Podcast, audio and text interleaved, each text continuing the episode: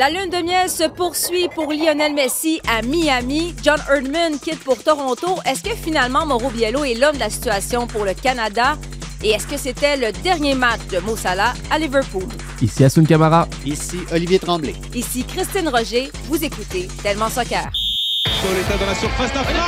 Oh le but Oh le but exceptionnel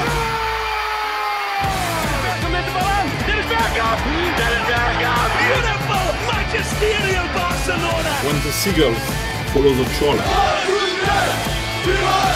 It's Shabalala. Goal! Buffon, Buffon! Ancora, di!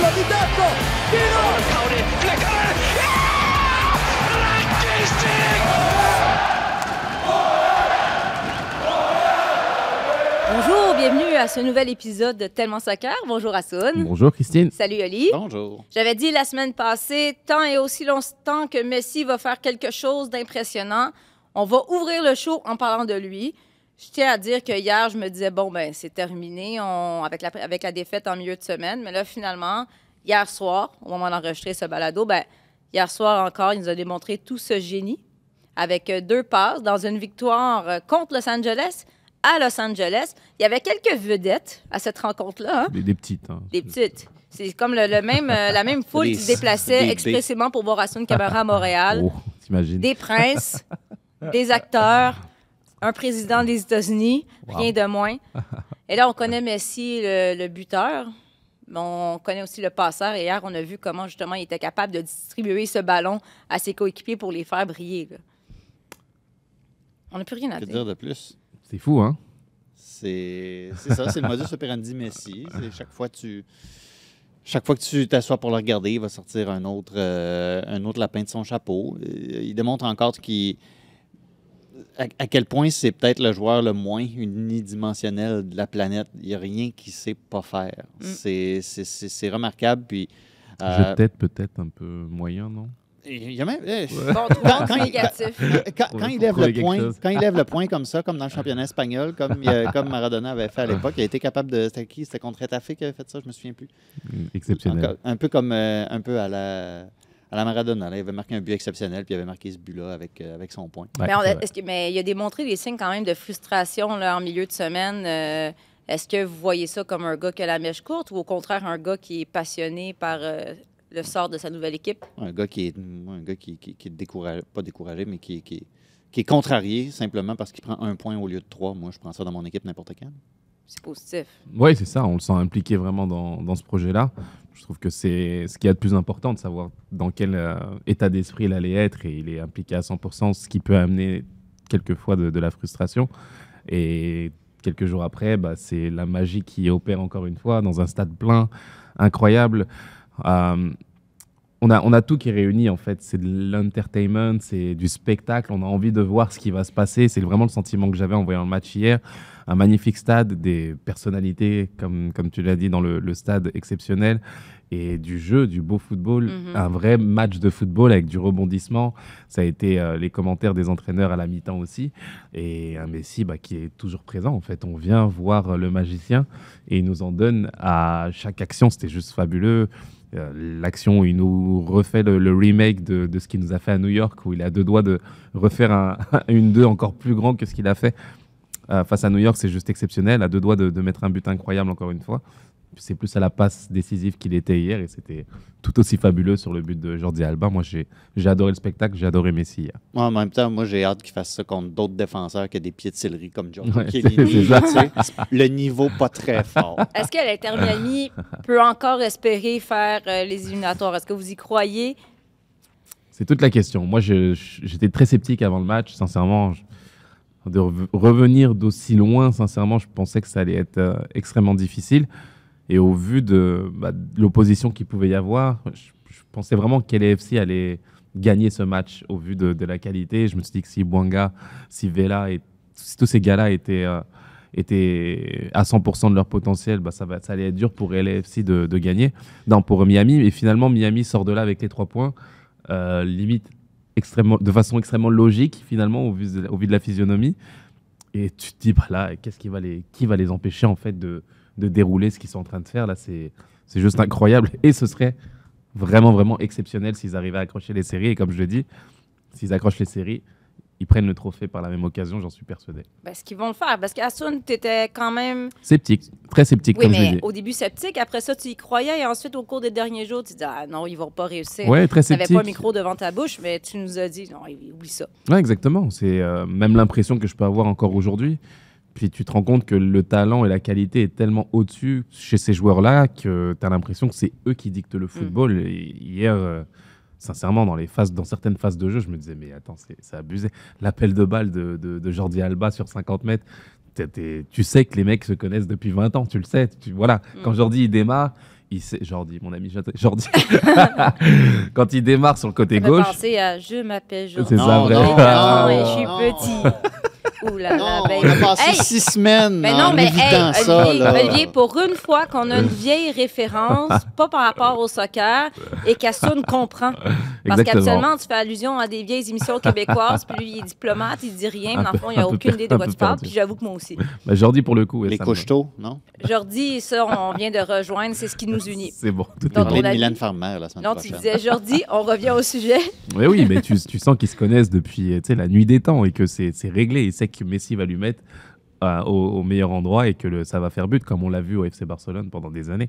Donc, euh, qui peut arrêter ça? Les matchs, euh, je veux dire, ils sont toujours présents aujourd'hui, ils font la différence.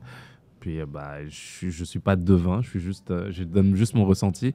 Puis, les joueurs sont là pour contredire à chaque fois, à chaque performance. Et ils le font, euh, bah, ils le font très bien. C'est c'est juste euh, exceptionnel ce qu'ils arrivent à proposer. Donc, si la tendance se maintient, on va ouvrir l'épisode de la semaine prochaine avec Lionel Messi. Mais pour l'instant, Oli, sceptique, mais on regarde. Je vais le croire quand je vais le voir. Mais là, pour l'instant, il faut parler de John Herdman et de l'équipe canadienne qui se retrouve pour le moment avec un nouvel entraîneur-chef. Walking away gives an opportunity for someone else to come in and lift this team to another level. I think that's the exciting thing for the next coaching team coming through. Um, and for me, again, you see this Toronto FC opportunity, the opportunity to be week in, week out at BMO Field, a stadium that uh, has been very good to me and my staff, and some unbelievable memories there. To know that you can do that week in, week out, it's just a different challenge in, in life. Um, I think our players are excited for us given the conversations that we've had over the last two days. Um, but at the same time, I think they understand this is the nature of football. John Herdman qui devient l'entraîneur du Toronto FC.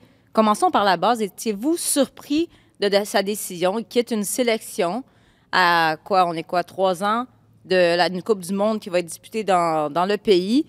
Et là, pour aller, pour aller euh, entraîner une équipe qui ne va pas très bien, comment vous voyez cette euh, décision? Ben écoute, quand tu regardes qu'est-ce que Canada Soccer a à faire pour être concurrentiel dans une Coupe du Monde en 2026, puis ce que Toronto FC a à faire pour être concurrentiel, mettons, l'année prochaine en Coupe MLS, je pense que le chantier est pas mal moins imposant à Toronto FC. Tu as pas mal plus de ressources pour travailler sur ce chantier-là. Est-ce que vous Dans cette optique-là, je pense pas que c'est illogique À qu'ils quel décident point- de faire ce move-là à ce moment-ci. L'aspect financier a peut-être influencé cette décision? Pensez-vous, bien, soyons euh, clairs, est-ce qu'il va faire plus d'argent avec Toronto qu'il en faisait avec le Canada? Oui, assurément. Assurément. Je pense que le, le poste de, de- d'entraîneur à, à Toronto, euh, sur le plan financier, j'imagine que, que- qu'il va bien s'en sortir à, à ce niveau-là. Moi, j'étais à moitié surpris parce que je, le, je l'ai écrit euh, à quelques reprises. Je trouvais qu'il arrivait un petit peu en fin de cycle, que son, son message euh, avait, euh, n'avait pas spécialement de renouveau auprès de, de ses joueurs et auprès de- des journalistes. Comment ça moins bien passé? ouais. Mhm. Ouais, exactement. Et, euh, et après, c'est de voir ce qu'il sera capable de faire au quotidien. Moi, c'est là où je suis le plus sceptique pour lui à Toronto, en tout cas. C'est des, tra- c'est des jobs complètement différents. C'est, on est à des années-lumière en termes de, de- justement de responsabilité, en termes de travail au quotidien, d'entraînement. Et on sait que John Herman, moi, le premier, euh, comment dirais-je, le premier, la première qualité que je vois chez, chez lui, c'est son discours, son, sa capacité à motiver les troupes. Mais à chaque à- jour, Mais le faire à chaque jour, chaque matin, euh, lorsque ça va pas, euh, et d'avoir le même discours, le même registre pendant, pendant toute une saison, deux saisons, trois saisons, c'est là où je suis, voilà, où j'en attends plus tactiquement sur l'apport qu'il peut apporter, sur les changements, sur les, sur les, les compositions qu'il peut mettre en place, sur le fait de gérer des stars dans un groupe. On a vu les limites en sélection avec, euh, avec Alfonso Davis, qu'il est capable de le faire avec des, des gros joueurs. Bah, Aujourd'hui, ce sera insigné. Je pense pas que l'année prochaine, ça sera le cas. Enfin, il peut y avoir des mouvements, mais c'est tous ces aspects-là sur lesquels j'ai envie de, de voir le regard qu'il aura. Et je, reste pour l'instant euh, dubitatif. D'autant plus que ce qui m'a le plus gêné chez lui, et je suis obligé de le dire, mais on se souvient de son discours à dire que bah, ses joueurs en sélection devaient aller toucher le plus haut niveau. Et pour lui, le plus haut niveau, c'était l'Europe. S'il faut que ces joueurs aillent en Europe, qui, soient, qui pour être en sélection euh, nationale, bah, il faut aller toucher le gratin, il faut que tous les joueurs soient, soient là-bas. Puis finalement, c'est ce même sélectionneur qui casse, entre guillemets, son ambition pour aller en MLS et euh, nous vend aussi le, le rêve de dire que bah, c'est une progression pour lui. Donc euh, c'est là où je suis un petit En peu dubitatif. Ah, mais est-ce qu'il ne pas ce sentir la soupe chaude lui, aussi? lui, comment il fait pour aller se tester dans les cinq plus grands championnats en Europe non plus? veut, il faut qu'il qu'il aille, qu'il aille en, qu'il aille en- en- en club à quelque part pour pouvoir peut-être un jour faire transition. Mais on a souvent parlé, puis vous venez de le dire, que bon, ce qu'on entend, c'est peut-être que le vestiaire est un peu diffi- divisé, le message passait un peu moins bien, puis on remettait en question sa présence d'ici à la Coupe du Monde. Peut-être sentait-il aussi que, bon, mais si lui prenait pas la décision, on allait prendre la décision pour lui éventuellement. Donc là, ben, au moins, il y a des changements. Pour l'instant, c'est Mauro Biello qui est là comme euh, un poste intérimaire. Euh, premièrement, est-ce que vous pensez que Mauro Biello a l'étoffe, les, habil- les habiletés pour être le candidat euh, de façon permanente? Moi, je pense que c'est, je pense qu'il pourrait. Je pense qu'il pourrait, mais c'est l'opportunité de sa vie en fait. Il est intérimaire aujourd'hui. euh, il a l'expérience et il a pu côtoyer justement John Herman de très très près pour en avoir discuté avec lui. Il, parlait vraiment des habiletés de John Herman au quotidien. Pour lui, c'est c'est juste euh, extraordinaire ce qu'il a réussi à faire et, et pouvoir, pourquoi pas, reprendre ce relais, apporter un nouveau souffle, euh, apporter un nouveau discours aussi à cette équipe-là. Je pense qu'il peut avoir bah, la position parfaite pour ce rôle. Maintenant, c'est lui qui a les clés de, de tout ça. Moi, je sais à quel point il peut être justement, il peut prendre des décisions fortes aussi dans un vestiaire. Euh, il peut me montrer des forces de caractère, même si on le pense gentil à travers. Voilà, c'est Mauro quand on le voit à l'extérieur, très calme, etc. Mais quand il faut trancher, prendre des décisions, il est capable de le faire, vraiment, vraiment. Et oui, pour, pour, le- pour la- pour l'avoir vu, ça. pour l'avoir vu de très près dans un vestiaire. Et, Excuse-moi, il y, a, il y a les mots Didier Drogba écrits dans ton C'est ça, hein? On Non, voit mais très pas- mal là, non, pas d'ici, mais... Pas, pas Ben, il y a quand même, je veux dire, il faut quand même une certaine force de caractère puis avoir confiance en ses décisions pour décider de d'asseoir un certain Didier Drogba. Oui, dans- exactement, exactement. Et c'est pourquoi il va être confronté à des, des joueurs de ce calibre dans sa sélection. Et je pense que l'enjeu pour lui, c'est de prendre des décisions que peut-être Herman n'aurait pas pu prendre par le passé. Moi, j'ai envie de voir un Alfonso Davis respecter le schéma tactique et être dans le moule justement d'un 11 collectif et pas faire ce qu'il veut quand il veut et montrer qu'il est bien plus fort que les autres. Il est bien plus fort, mais est-ce que Maro aura le caractère pour lui dire écoute, tu suis l'équipe, tu suis les règles de l'équipe, sinon tu, bah, tu dégages? C'est ce que j'ai envie de voir moi de la part de Mauro et de- de- de prendre justement bah, cette responsabilité-là pour sortir de ce statut d'intérimaire parce que le but c'est ça aussi. Moi j'ai envie de le voir en Coupe du Monde. À lui justement d'aller chercher ce- cette opportunité, mais incroyable vraiment. Et en même temps, tu parles de Davies. Moi, ce que je, ce que je trouve vraiment crucial pour, ce- pour, pour Mauro, c'est, peut-être justement d'établir c'est quoi le rôle d'Alfonso Davies dans cette sélection-là, c'est Ouais. quoi la position, où est-ce qu'on le voit, parce que je suis toujours pas sûr Exactement. de c'est quoi le plan. Est-ce que c'est l'arrière gauche de cette équipe-là? Est-ce qu'on veut le faire jouer en avant? Je ne le sais pas. Fait que, tu sais, pour tout. Puis je suis d'accord avec ton point. Oui, il fait un peu qu'est-ce qu'il veut sur le terrain, mais c'est sûr que quand tu es balancé à gauche puis à droite, en avant, en arrière, c'est ça devient plus difficile de se faire une tête aussi. A une chose que j'aimerais voir Moreau faire, c'est peut-être justement ça. Et sur l'occasion qui se présente à Moreau, quand il a pris la tête de l'impact à l'époque, euh, oui, il y avait Didier Drogba et tout ça. Frank Lopez vient de se faire congédier, mais il était dans une situation où il n'y avait pas grand-chose à perdre comme Mhm. entraîneur. Il n'y avait pas d'énormes attentes qui étaient fondées sur lui. Mm. Et il a éclaté ces petites attentes-là. Mm. On peut faire la même chose, hein. l'im- L'impact s'est mis, à, s'est mis à jouer comme il n'avait jamais joué auparavant avec Didier Drogba. L'année d'après, s'en va en finale de l'Est de la MLS. Mauro Biello est très bon dans ces situations-là où est-ce qu'on où est-ce qu'il n'y a rien à perdre? Où est-ce qu'il n'y a rien à perdre? C'était comme ça quand il était joueur aussi. C'est comme ça qu'il a été comme entraîneur en club. Là, en sélection, oui, c'est deux emplois qui, sont, qui ont, des, défis, des, des descriptions de tâches complètement différentes. Mais je trouve qu'encore une fois, les astres s'alignent pour que Mauro Biello ait l'occasion de faire son travail comme il l'entend. Ça, ça m'encourage, pour lui. Mais est-ce que Canada Soccer a les moyens aussi de, se payer un, un entraîneur de réputation, un grand nom? Puis est-ce que d'abord, Mauro Biello ne devient pas euh, ben, un choix, euh, un choix défaut. Par facile défaut, par défaut parce qu'il coûte pas mal moins cher qu'une grande vedette? Ça pourrait être le cas. Ça pourrait être le cas. C'est sûr que lorsque tu as des moyens illimités, forcément, tu as la possibilité d'aller chercher des, des grands noms. Tu sais, je veux Mais- dire, mais euh, je Hervé pense- Renard, euh, l'Arabie Saoudite est chercher, mais Oui, le bien budget sûr. n'était pas l'enjeu. là. Bien sûr, bien sûr. Mais je pense que c'est un avantage pour euh, Soccer Canada d'avoir un gars qui était dans le vestiaire, qui, a, qui peut donner une certaine continuité aussi par rapport à un groupe qu'il connaît bien. Désamorcer certaines situations. tout ça, Aussi, ouais. quand tu as vécu des choses, tu as vécu des, vic- des victoires avec cette équipe, tu as vécu des défaites dans un vestiaire, forcément, c'est un bagage qu'aucun entraîneur ne peut avoir aujourd'hui, aussi, aussi réputé qu'il soit. Donc, euh, à Mauro, justement, d'en faire un avantage. On veut voir comment il va se comporter, est-ce que sa carrure, sa personnalité, le fait de pouvoir trancher aussi dans le vif quand il faut prendre des, des bonnes décisions. Tactique aussi, j'en reviens, mais moi j'ai été déçu. C'est là où j'ai eu du mal Mhm. avec Herman. Je trouvais qu'il il avait des décisions des fois qui étaient qui n'allaient pas dans le sens finalement du collectif. Jonathan David, moi je suis désolé, c'est un grand joueur pour moi. Le voir galérer de cette façon-là, ne pas recevoir les ballons qu'il mériterait d'avoir euh, sur le front de l'attaque, ben, j'ai plus envie de voir ça. J'ai envie de voir un, joueur prolifique qui a, qui a la qualité, qui démontre la qualité qu'il peut, qu'il peut avoir aussi. Donc à Mauro de, remettre tout ça en, marche.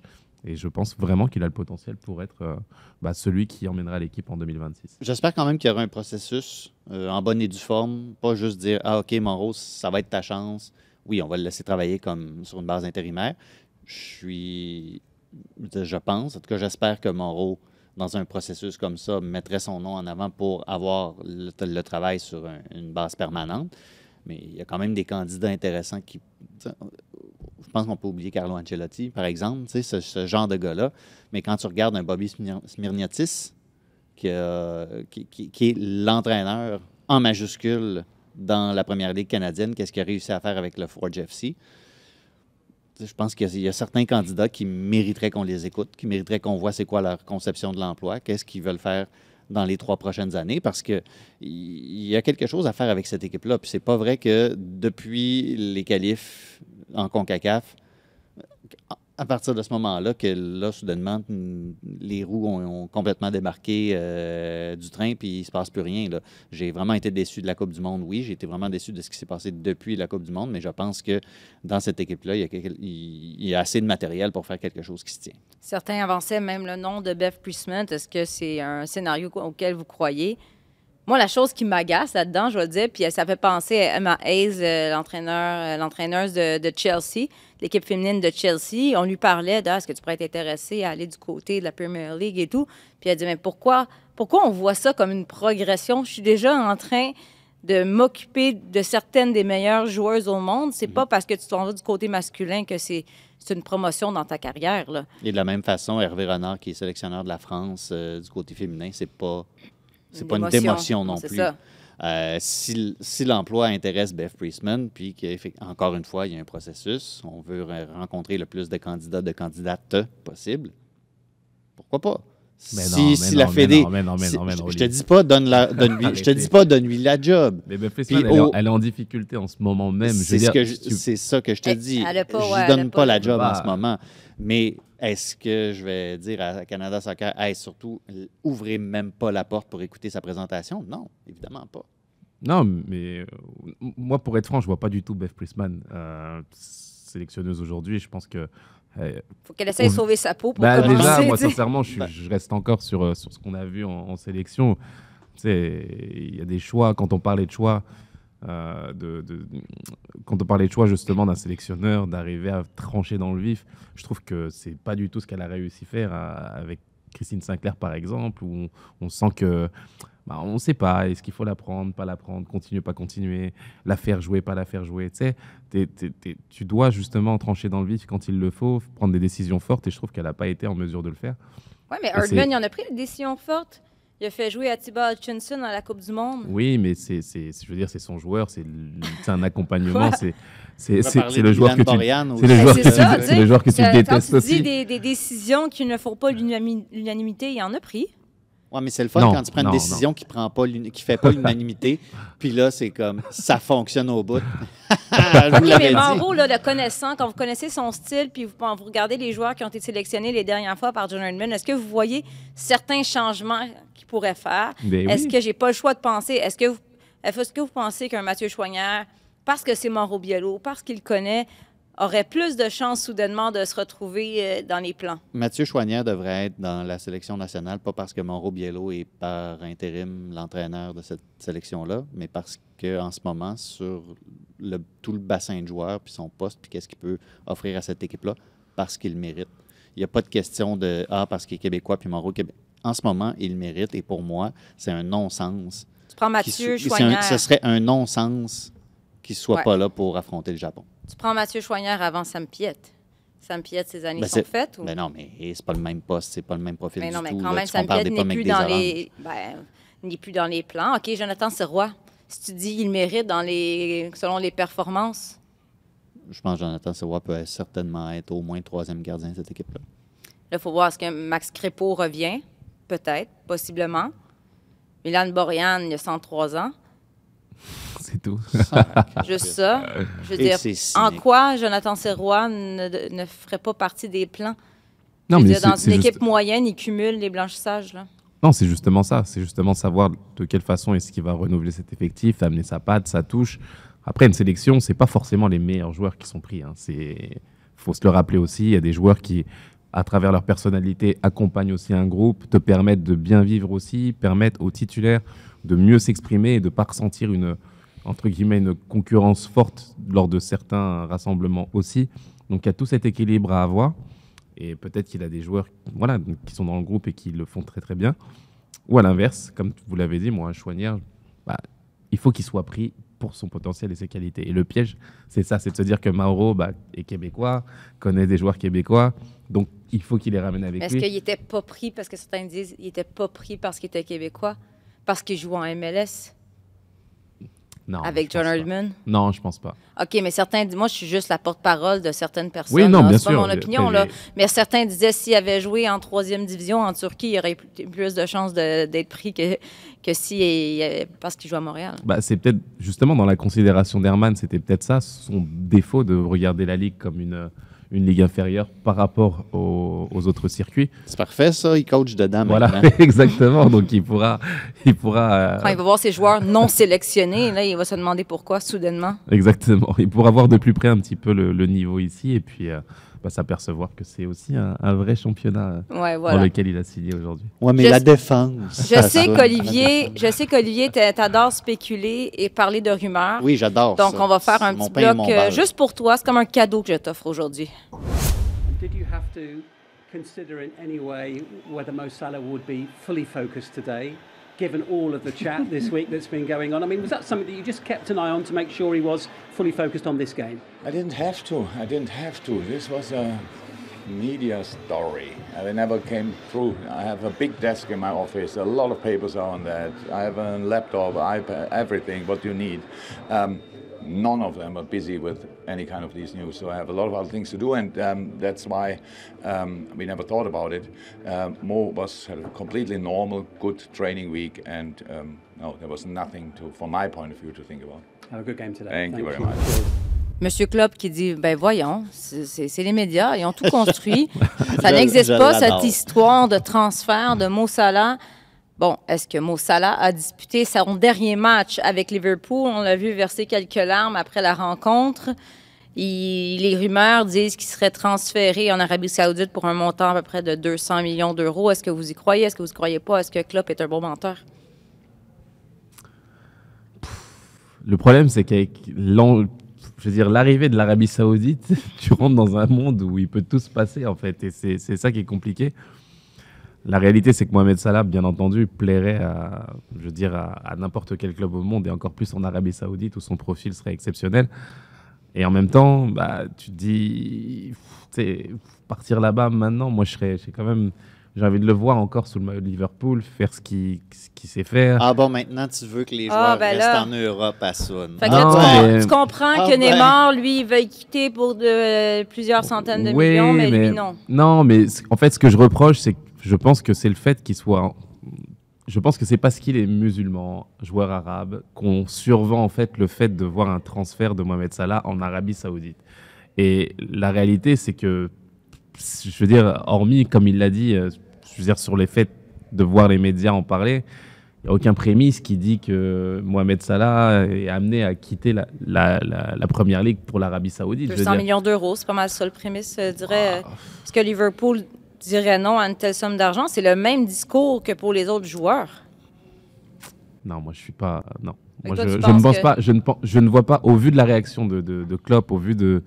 Alors, ou alors c'est le meilleur joueur de poker du- au monde, là, vraiment. Mais au vu de, de sa réaction, au vu de sa surprise continue de voir la question posée à chaque fois, j'ai l'impression que je, en fait, je vois pas le début d'un commencement d'un transfert. Alors peut-être que je me trompe.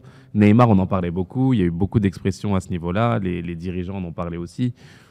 Tu voyais que les choses se faisaient dans un sens et puis il n'y avait pas de problème. Mais Mohamed Salah, je veux dire, est-ce que- est-ce qu'il n'a pas raison, le club, en disant ça? Est-ce qu'il n'y a pas que nous qui en parlons pour en parler Mais À On ma connaissance, à ma connaissance, il n'y a pas eu de. il n'y a rien.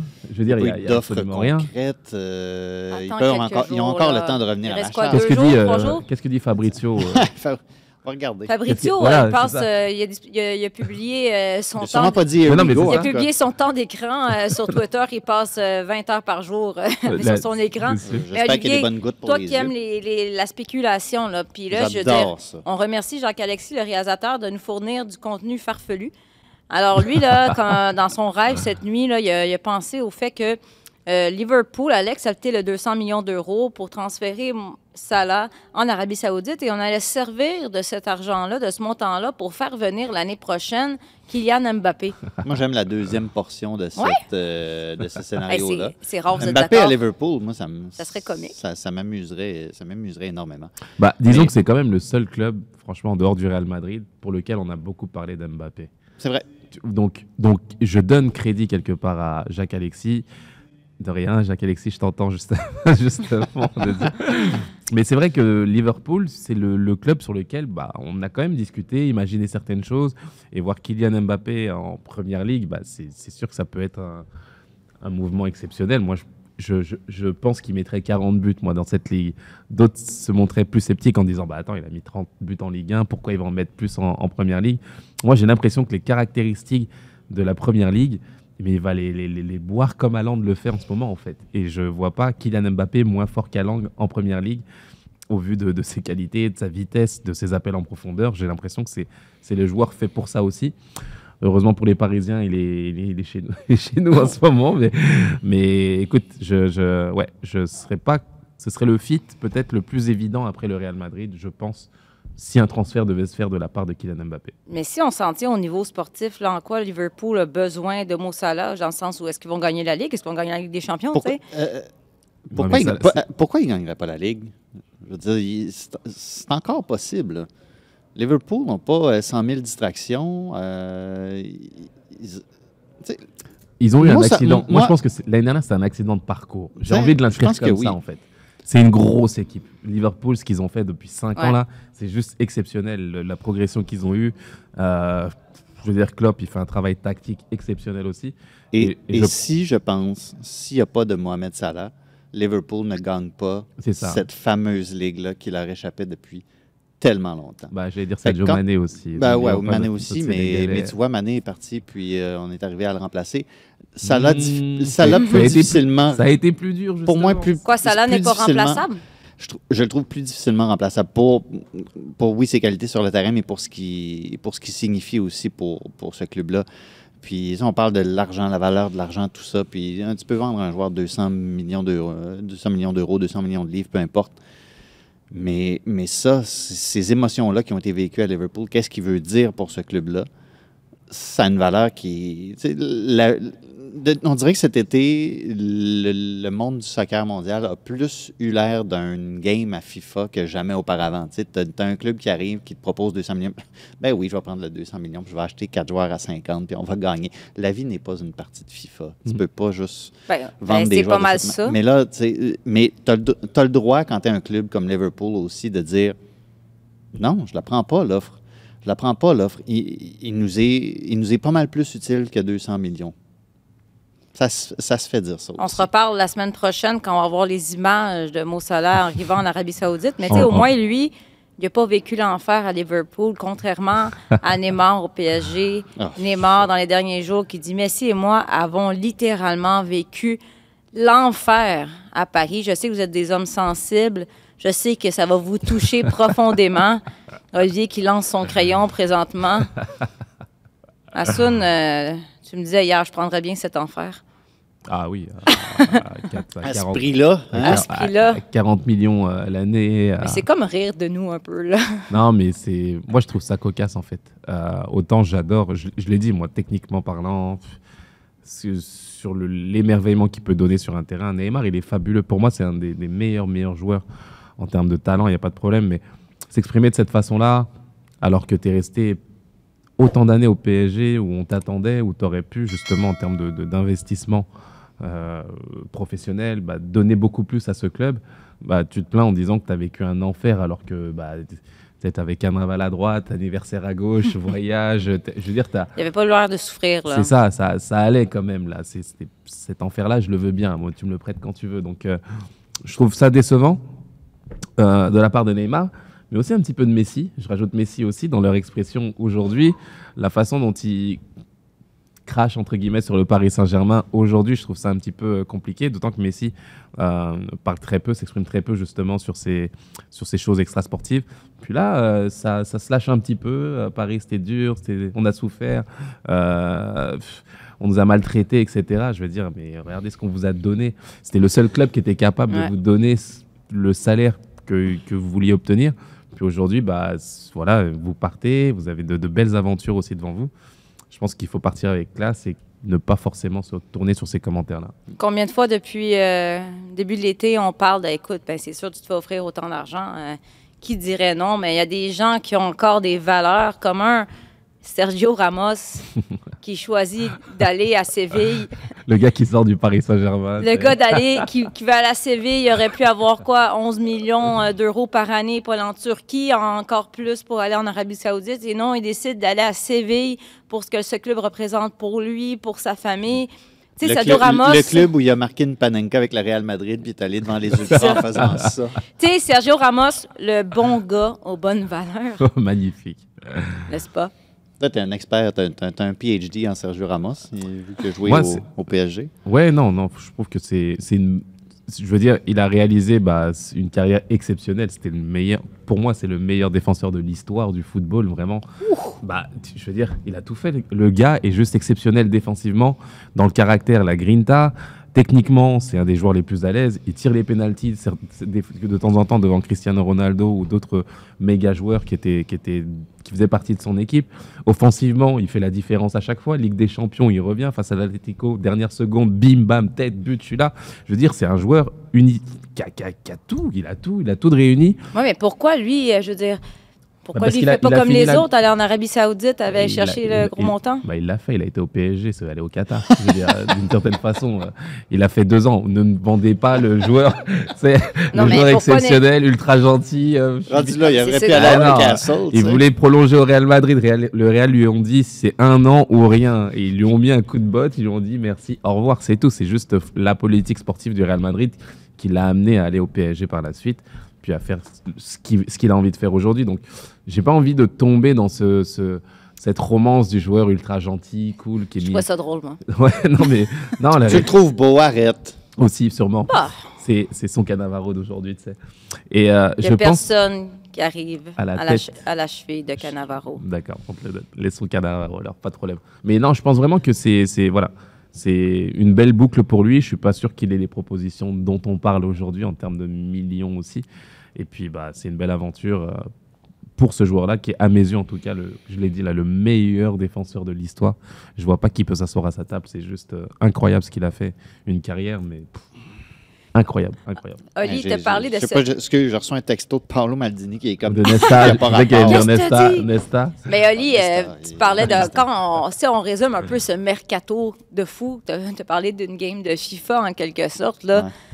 C'est dur quand je me dis, c'est quoi les plus gros coups, là? Puis là, c'est sûr, il y, a, il y a le Messi, il y a Neymar, mais... Par, par ailleurs, le dernier Here We Go en date de l'enregistrement, c'est Ndombele à Galatasaray. Bon. Donc Ah. voilà, c'est ça le dernier Here We Go. Ok. Non, mais est-ce que, Oli, faut-tu s'attendre à ce que maintenant, toutes les fenêtres, tous les mercatos ressemblent à ça, soit complètement fou? Est-ce que vraiment on vient de franchir une nouvelle ère, puis il faut s'attendre que Noël, l'été prochain, que ça ressemble toujours à ça?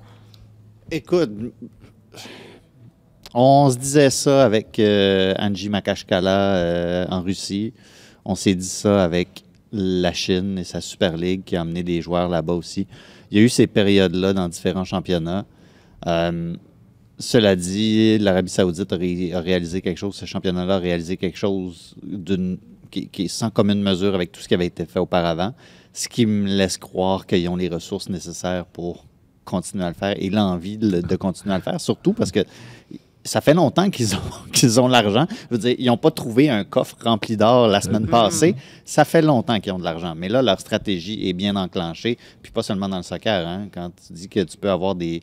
Je crois que c'est les Jeux asiatiques d'hiver qui vont être Ah ouais. organisés en Arabie Saoudite. Une affaire du genre. La lutte, Euh, oui, il y a de la lutte. Je, je, je regarde pas.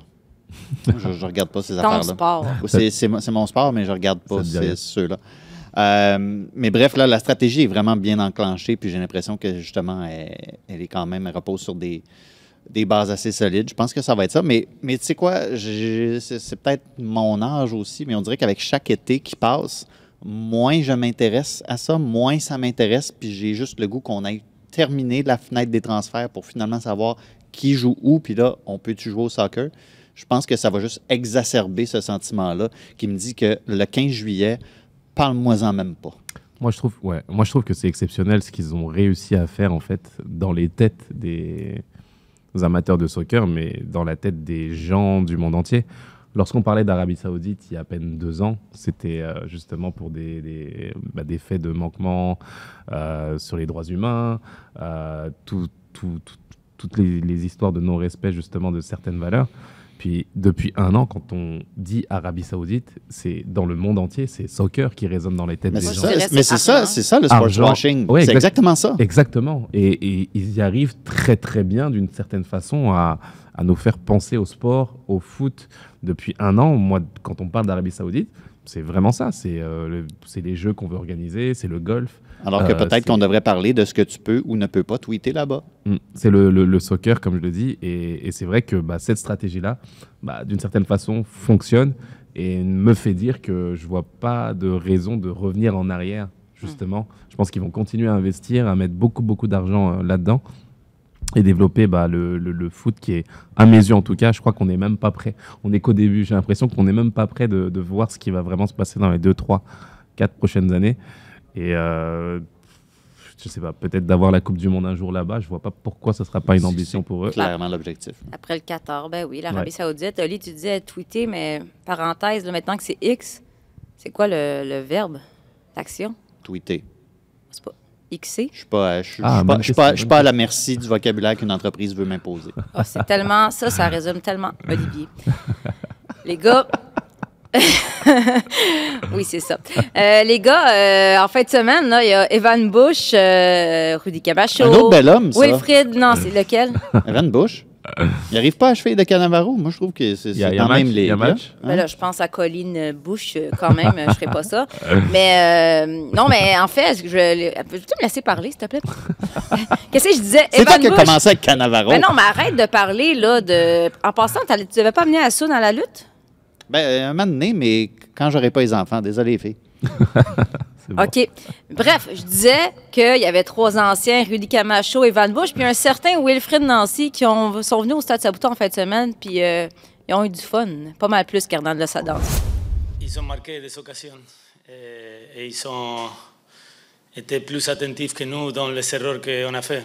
Je pense que collectivement, parce que le, ce sport c'est un sport collectif, Et collectivement, défensivement, c'était peut-être notre pire match de la saison. Mais aussi, comme tu as bien dit, tu joues contre des attaquants avec beaucoup de qualité, contre une équipe qui, marque beaucoup de buts, mais aussi qui reçoit beaucoup de buts. Et à la base de notre expected goal, notre 13 tirs, 16 cadrés, même plus que Columbus, c'était dommage. Les gars, vous riez. Pourquoi vous riez? Qu'est-ce que vous avez dit? C'est Ah, c'est parce que Her- Hernan Losada s'est bien parlé, puis là, Assoun a dit Nacho. Ça lui a fait penser qu'il a vu Nacho la semaine passée. Un exactement. peu un accent similaire en Ouais, un français, peu. hein? Des- des- Mais je sais pas si Nacho dit expected goals. Puis c'est ça, que je voulais savoir. Mais ça, t'aimes ça. C'est genre, c'est ça, c'est le- l'extrait que t'as re- retenu, les mots que t'as retenu retenus. expected goal. Ouais, Ça, t'aimes ça, ces statistiques-là. Mais on lève notre chapeau quand même, le style euh, Hernan Losada, euh, c'est ça, ça passe bien. Mais c'est pas pour ça qu'on est là. On n'est pas rendu encore à avoir un, un balado euh, sur le style vestimentaire style. et la mode. Tellement style, tellement mode. Donc, euh, défaite euh, du, du CF Montréal au Stade Saputo. Euh, un match, euh, je sais pas, bizarre. euh, beaucoup d'implications de l'arbitre. Bon, ce fameux but à la 43e minute, là, là on, des gens sortent des images avec une ligne là, tracée sur le, ce fameux but, puis ça semble être hors-jeu. Est-ce que c'est hors-jeu? Est-ce que c'est pas hors-jeu? De toute façon, à un moment donné, on va arrêter de chialer sur ce qui s'est passé. C'est pas une excuse? Sur, sur le coup, j'ai pensé qu'il y avait hors-jeu. Ouais. Euh, si, puis là, ce qu'il faut comprendre, c'est c'est pas les arbitres qui sont responsables du placement des caméras non plus. Si les arbitres n'ont pas l'angle de caméra qui permet d'établir hors de tout doute qu'il y avait une erreur claire et évidente, tu peux pas revenir sur ta décision. Je pense que c'était. Je, je pense qu'à une autre époque, peut-être qu'on aurait levé le drapeau à l'époque où il n'y avait pas cette, euh, cette reprise vidéo-là. Mais je suis pas scandalisé par, ultimement, qu'on donne le but. Je suis pas mal plus scandalisé par toutes les occasions que Montréal a ratées que par ça, sincèrement. Bah, moi, avant l'action, j'ai envie de, de parler de la prestation de Wilfried Nancy dans, Ouais. dans son ensemble. Est-ce qu'il vient confirmer à quel point il, il est bon? Ouais, bah, parce que pour moi, c'est vraiment le au-delà du but.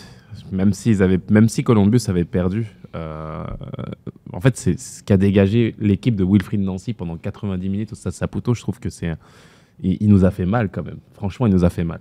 Il nous a fait mal parce que bah, il y avait la volonté du club, du CF Montréal, d'instaurer une politique sportive, de mettre un, entraîneur justement qui allait reprendre le relais de Wilfried.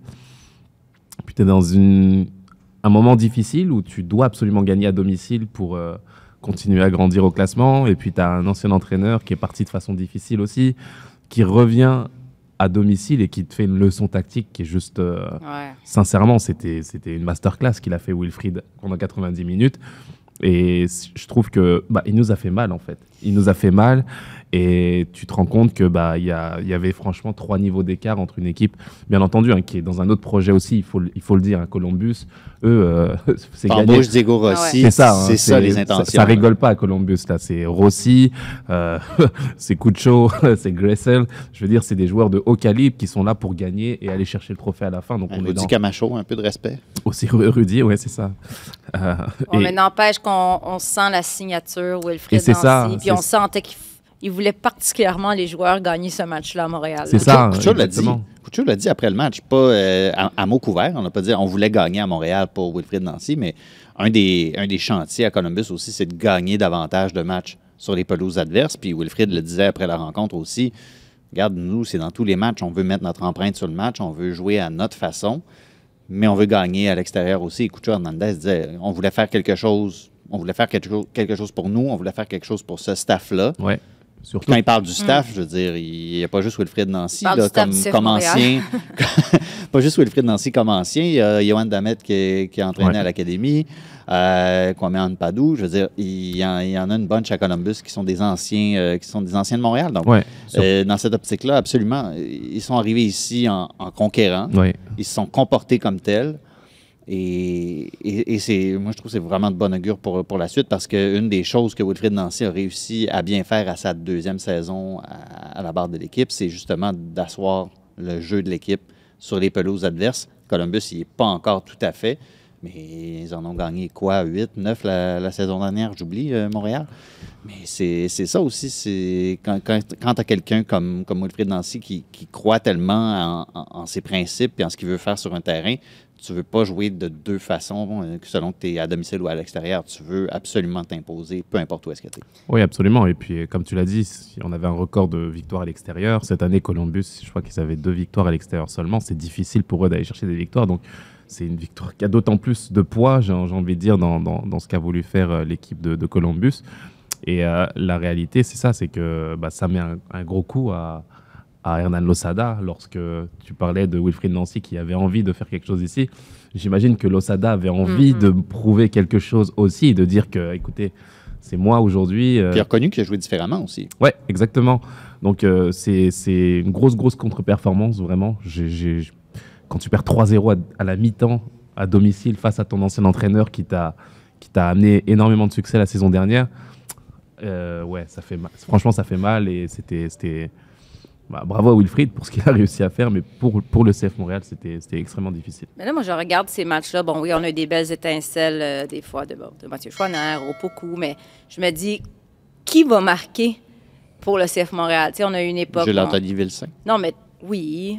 Oui, Mais mais je sais pas, tu veux une réponse? pendant C'est la seule que j'ai en Non, ce mais c'est ça un peu pour moi la, le problématique. Pendant une époque, bon, on a eu Didier Drogba, il y avait Nacho Piatti, il y a eu Kyoto.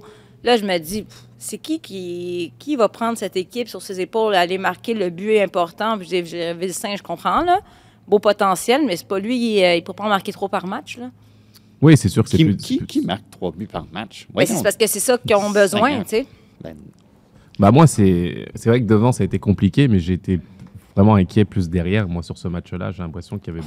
c'était- Là, il n'y a pas de Waterman. c'était un des pires matchs. C'était un des pires matchs. Ouais, je, je- franchement, Oli, je suis d'accord avec toi. C'était vraiment difficile. là. C'était un des pires matchs que j'ai vu euh, défensivement. Euh, Campbell, j'ai trouvé très, très, très limité. Beaucoup, beaucoup d'erreurs. Euh, ça a été très, très compliqué. Euh, donc, c'est collectivement, bien entendu, offensivement, il y, a des ch- il y a des choses à aller ajuster. Euh, Romel Kyoto, bah, on, je veux dire, quand tu es dans la peau de Romel Kyoto, faut, faut pas que ces joueurs-là se disent que bah, c'est pas de leur faute, que s'ils avaient été là, ça aurait été mieux. Non, c'est aussi de ta faute. Parce que si tu étais à 100%, bah, tu aurais pu aider cette équipe-là. Ou si Mhm. tu ne voulais pas jouer, bah, on aurait pu un joueur qui prend ton argent, en fait, on l'aurait mis sur le terrain et il l'aurait aidé à, Ouais. à performer aussi. Donc, c'est moi, c'est tous ces, ces regards-là qui sont très importants. Le joueur majeur, c'est censé être justement Kyoto, mais être absent aussi longtemps sur une, une, une- une saison, c'est, c'est- je veux dire, aucune équipe ne peut s'en sortir avec, avec un budget aussi limité que celui du CF Montréal. Donc, forcément, ça fait la différence. Quand tu as ton joueur clé qui est absent, bah, ça devient plus difficile. Tu essaies de trouver des solutions, mais, mais c'est vrai que c'était ouais, y a be- beaucoup beaucoup de manquements et de et beaucoup de travail à faire pour arriver à, à évoluer et à se retrouver au, statut d'un Columbus aujourd'hui. Avec les blessures, là, euh, je me disais, où est Sean Ria? Parce que, je sais pas, en début de saison, tout à coup, on...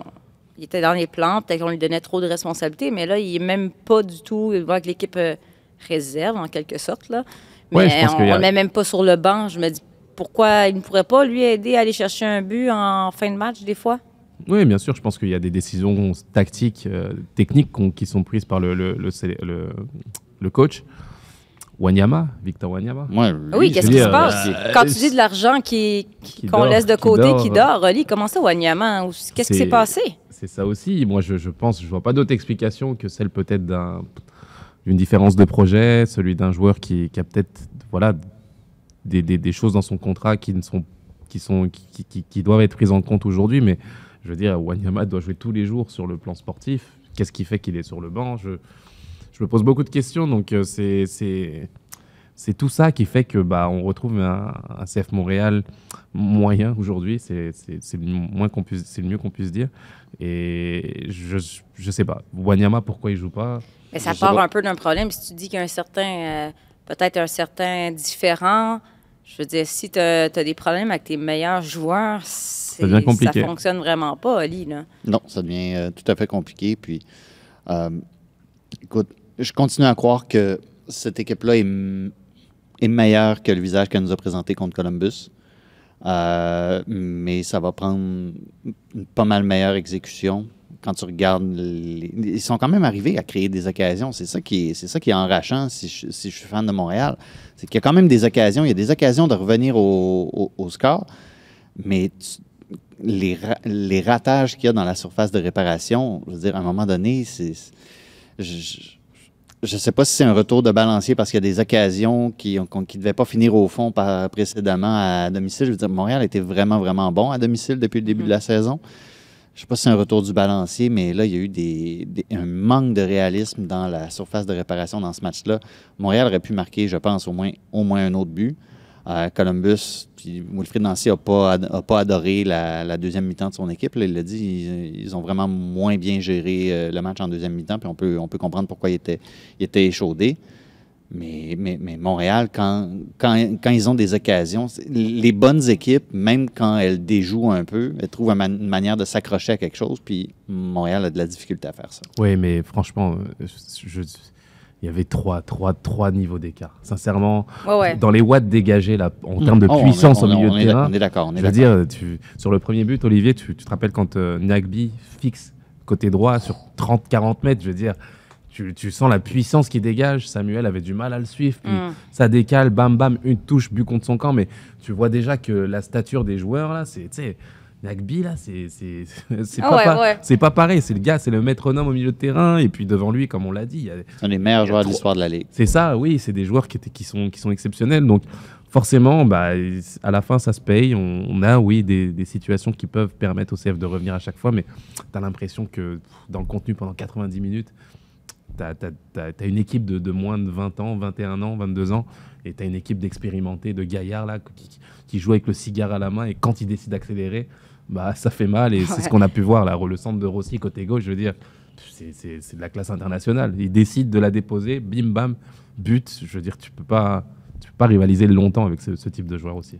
La bonne nouvelle pour le CF Montréal, c'est qu'ils sont encore présentement dans le scénario des séries éliminatoires, huitième euh, au classement dans l'association de l'Est. Prochain match au Stade Sabuto, c'est samedi le 16 contre Chicago. Nous, on sera là de retour la semaine prochaine. Merci beaucoup, Assoun. Merci, à bientôt, Franck Lopas. Ah, pas, pas- pas une grosse game en fin de semaine, Frank Ah, c'est- hein? c'est vrai, ouais, Merci. c'est dur pour lui. ouais. C'était- Merci, ouf. Loli. Es-tu es-tu allé à son restaurant préféré? Euh, non, mais Il j'en ai était à trouvé un Chicago autre. J'en ai récemment. trouvé un autre. j'en ai trouvé Un un autre. un autre. Puis sincèrement, c'est non, je préfère la pizza Ouais, Assoun a Finalement, découvert le baseball, ce sport Aussi. mythique, aussi. dans un stade mythique. Merci, Loli. Merci. Merci à Jacques-Alexis à la réalisation. Merci à Yann derrière la console. On se retrouve donc la semaine prochaine pour un autre épisode de Tellement Soccer.